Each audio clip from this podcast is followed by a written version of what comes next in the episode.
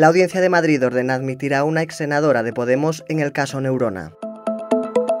Soy Néstor Villamor y esto es Sumario de Tarde. Hoy es martes, es 23 de noviembre de 2021. La Audiencia de Madrid ha ordenado reconocer a Celia Canovas como perjudicada por el caso Neurona. En un escrito al que ha tenido acceso de Objective, los magistrados concluyen que la investigación sobre la caja de solidaridad está conexa con la de Neurona y que por tanto es legítimo que Canovas pueda personarse en ambos juicios. El Gobierno ha llegado a un acuerdo con Esquerra Republicana y se asegura la aprobación de los presupuestos generales. El pacto incluye aspectos como la ley audiovisual, que incorporará una fórmula de cuotas e incentivos para producciones en lenguas cooficiales en cada plataforma. El Tribunal Supremo ha ratificado la obligación de que al menos un 25% de la enseñanza en Cataluña sea en castellano.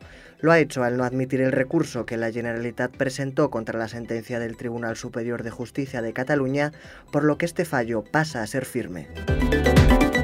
Hacienda va a fracasar en la tasa Tobin en su primer año de implantación. El Estado recaudará algo menos de la mitad de lo previsto inicialmente por este impuesto, que penaliza las transacciones financieras que se realizan sobre las acciones de las compañías cuyo valor bursátil supera los mil millones de euros. Se trata de cálculos de la patronal de las antiguas cajas de ahorros, CECA, según ha podido saber The Objective. Tienes estas y otras noticias en theobjective.com. Nos vemos mañana.